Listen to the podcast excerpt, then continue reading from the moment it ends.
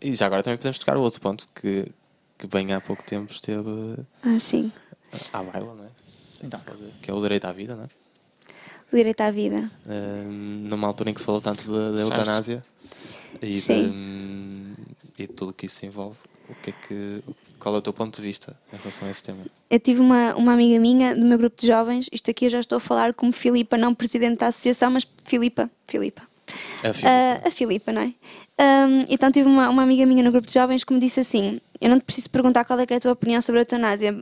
Basta ir ao teu feed de Facebook que toda a gente percebe qual é, é a tua opinião sobre a eutanásia. Ah, eu sou um bocado também. também, foste, um- desculpa, também foste abordada com, por muita gente ou, ou não? Por causa da tua opinião? Ah, no grupo de jovens, sim. Mas Foi no, no Facebook não? No Facebook, por algumas pessoas, claro. Se uma pessoa vai para a praça pública, sujeita-se, não é? Não que eu dê muita resposta, porque acho que essas questões não podem ser discutidas no Facebook. Acho que o Facebook acaba por ser. O Facebook ou outro tipo de redes acaba por ser um canal para se lançar ideias e se perceber. lançar pensamentos é para levar à reflexão, situa, mas não não ter é? uma discussão acesa sobre isso. Acho que isso não é, não é benéfico para. Não é benéfico. Mas sim. E, e então, nós no nosso grupo de jovens. Hum, discutimos este assunto da eutanásia porque fizemos uma iniciativa para a comunidade para discutir este assunto Hum, e então eu tive que dizer a minha opinião. A minha opinião é clara. Eu sou a favor da vida, seja ela em que condição for.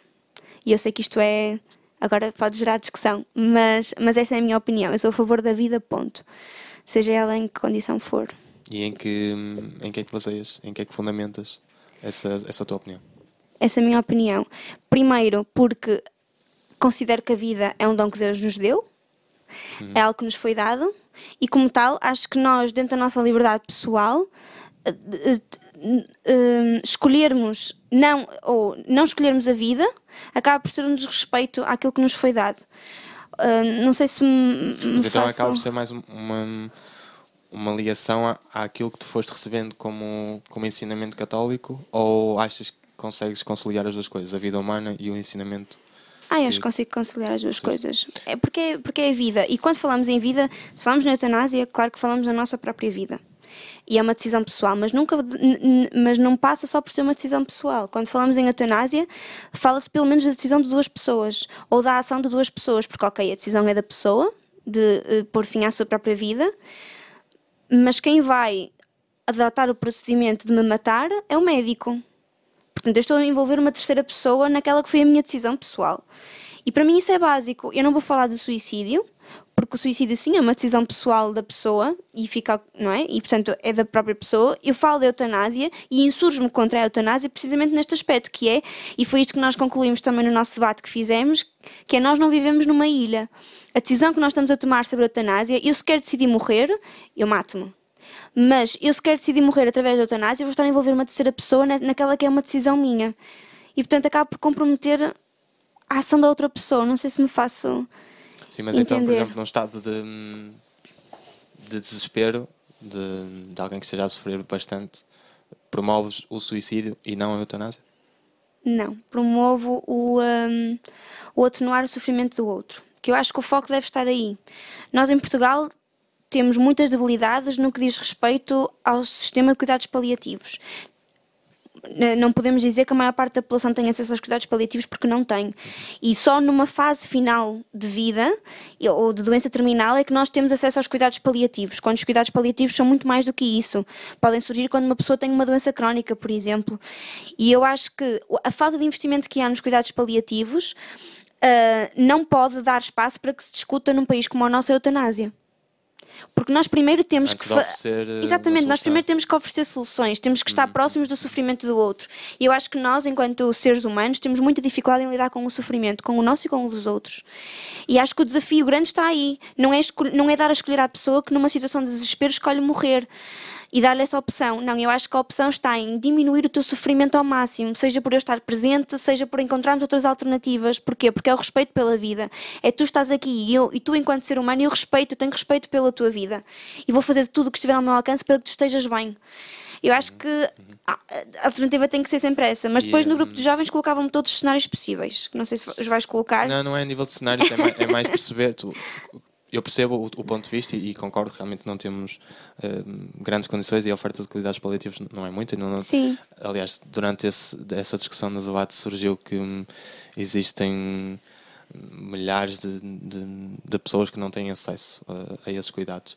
Mas acima de tudo, e agora perdi-me no pensamento do que, do que eu te queria colocar. Que, ah, um, é, os cuidados paliativos conseguem atenuar todo o tipo de dor? Não, mas aqui também entra. A estou a fazer como... advogado do, do diabo, claro não sei se, se, já percebeste.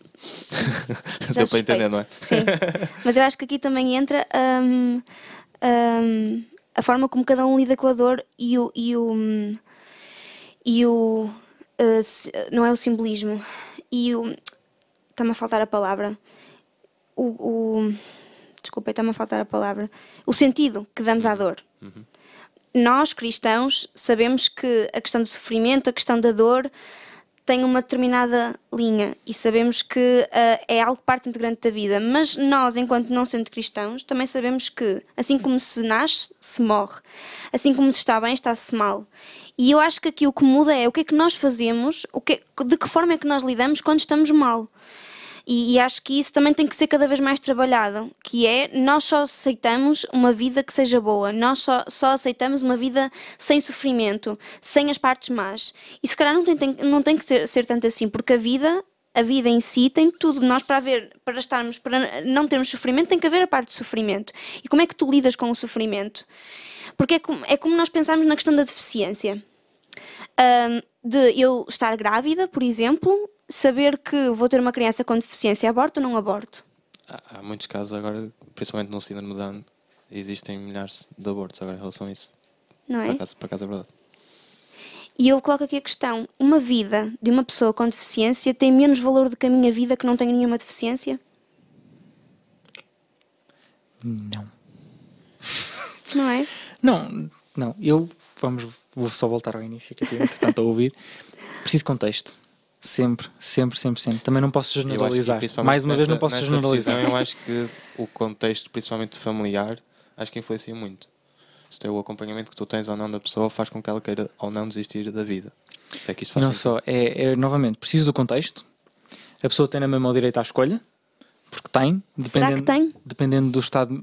mas, será, mas aí será que deve ter, uma vez que envolve uma, uma terceira pessoa? É essa a questão que me coloca. Lá está. A, a, a, a terceira pessoa é que pode causar mais questões. No entanto, se uma pessoa quer ou não viver, a escolha é dela.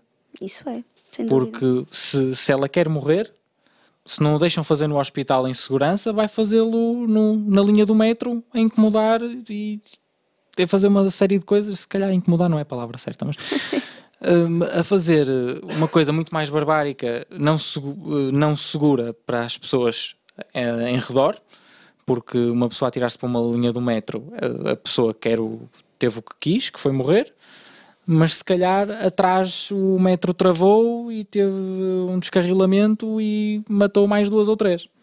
Ou mandou-se de um prédio e caiu em cima de um, de um autocarro, ou o que seja. Uh, acho que uh, o, direito de, o direito de escolher deve ser da pessoa, envolvendo a terceira pessoa. A terceira pessoa realmente uh, envolve umas questões de, de quem, como e com que, com que regulamentação, com que, com que premissa, porque a forma como o faz, que, primeiro quem é que o faz e porque é que é essa pessoa a fazer e como é que o faz e que consequências é que tem. Mas para mim as questões estão todas na terceira pessoa.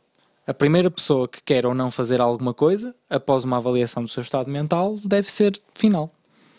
Porque da mesma forma que, que é egoísta não querer a vida, é egoísta não deixar alguém que não quer a vida morrer. Claro. É a minha opinião. Mas envolvendo uma terceira pessoa, para mim é muito claro. Lá está. A questão é. A, minha, a única questão que envolve debate, no meu, na minha opinião, é a terceira pessoa. Porque obrigar alguém que não tem nada a ver com o assunto a matar uma pessoa, isso marca. É o que eu acho.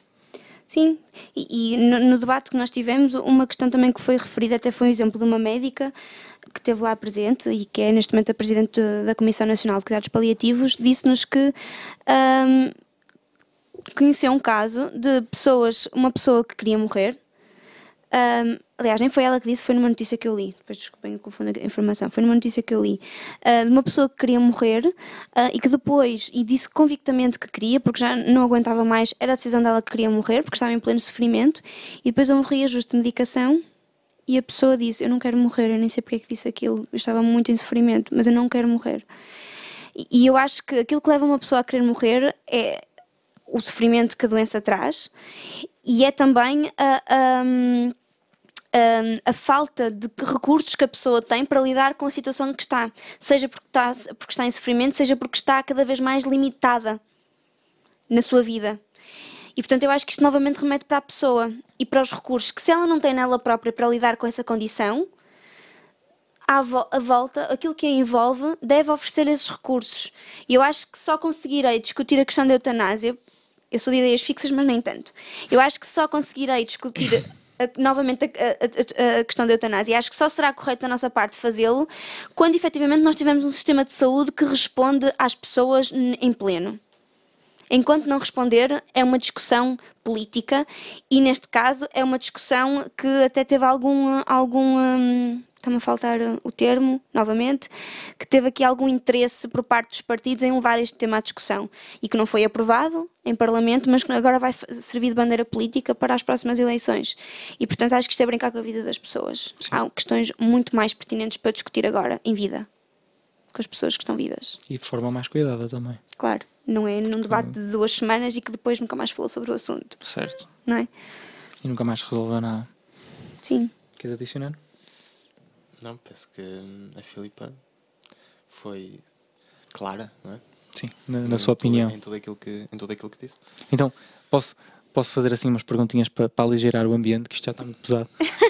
Se ela aceitar. São temas assim. Opa, que é- Grandes. vamos, vamos te deixar assim um bocadinho sem chão. Uh, tenho duas perguntas. Um, Pode envolver papaias. Cuidado. não, não vai envolver papaias. Um, numa bolacha, qual é a parte mais importante que uma bolacha tem que ter? É só essa a pergunta? É a primeira pergunta. Eu disse no início que gostava muito de estrutura. Isto não é estrutura. Bolachas. É- Qual é a parte mais importante da bolacha? De uma bolacha, sim. É o fator crocante. Ou seja, se uma, se uma bolacha for assim mais molzinha, não... Eu não gosto tanto. Isto é pessoal, não é? Sim, sim, sim, sim. É a parte As bolachas, tipo bolachas da Subway, aquelas que- assim, caseiras, têm que ser crocantes. Para serem boas. O que eu gosto Mas é, não é a duras. seriedade com que a Filipa respondeu a isto. É Como se crocante. fosse- como se fosse isto é extremamente entre- importante. Entre a vida e a morte. Exatamente. Isto é extremamente importante. Sempre. Há, há casos como a eutanásia e depois a escolha da bolacha sai com Exatamente.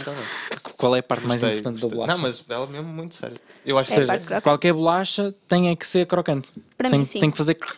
Sim. Hum, hum. Aí nota-se que é boa. Sim. Ok, ok. E a segunda pergunta, na, na- na- no seu seguimento, é: se tivesse uma marca que só fazia bolachas, eh, como é que se chamava? Não gosto Crocomix.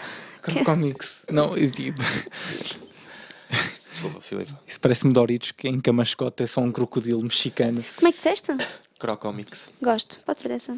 Crocomix? Sim. Isso, isso é roubar a ideia dele. E livrar-me um bocadinho da pergunta. Pois, não posso estar aí. Assim não pode ser. Eh, não. eh, Desculpa, mas posso fazer outra. É que, não, é que isso parece-me só um crocodilo É, um fui um sombreiro croco, a vender ser, bolachas. eh, Crocante. Crocante. A mim veio-me logo crocodilo. Mas, mas, mas posso fazer outra para ver se, se ela não faz. Hum. Normalmente o Manuel faz estas perguntas para Cookie aliviar. eh, Crush, qualquer coisa assim. Cookie- Cookie Crunch. Crush. Crush. E ia ter bolachas de chocolate. Para mim o importante é o chocolate. É sim. É depois uma análise financeira e. Sim, e é? pessoal também. É Assim, eu também aprecio a parte do chocolate, mas não em demasia. Por exemplo, nas bolachas Oreo enjoo um bocado. Gosto mais daquelas que têm pintinhas, pepitas. Ok. Tipo chip mix. Sim, tipo isso. Tipo bolachas de. Ok, ok. Muito bem, muito bem. E hum, qual era o teu público-alvo com essas bolachas? Sim, velhinhos, mas então aí teríamos que adaptar a parte do crocante. Teríamos de ter vários não níveis de uh, As, crocante. as bolachas que vêm com uma dentadura extra dura, com um bocadinho de é coringa, que se chama o- a cola para a placa. Não Só sei, sabes mais do que eu. Eu não sei o nome da cola. Ainda, ainda não uso, ainda não uso. Apesar de ter uma coluna idosa, ainda não. Sim, mas como é que tornaríamos as bolachas inclusivas? Era colocá-las em vários níveis de crocante. Não é? Bem Umas mais bem molinhas. O, o crocante Eu acho- 1 para eu acho- dos 8 aos 15 anos E, dos- e se calhar dos 75 aos 80. É o, cro- o nível de crocante 3 que é o Sim. mais mau.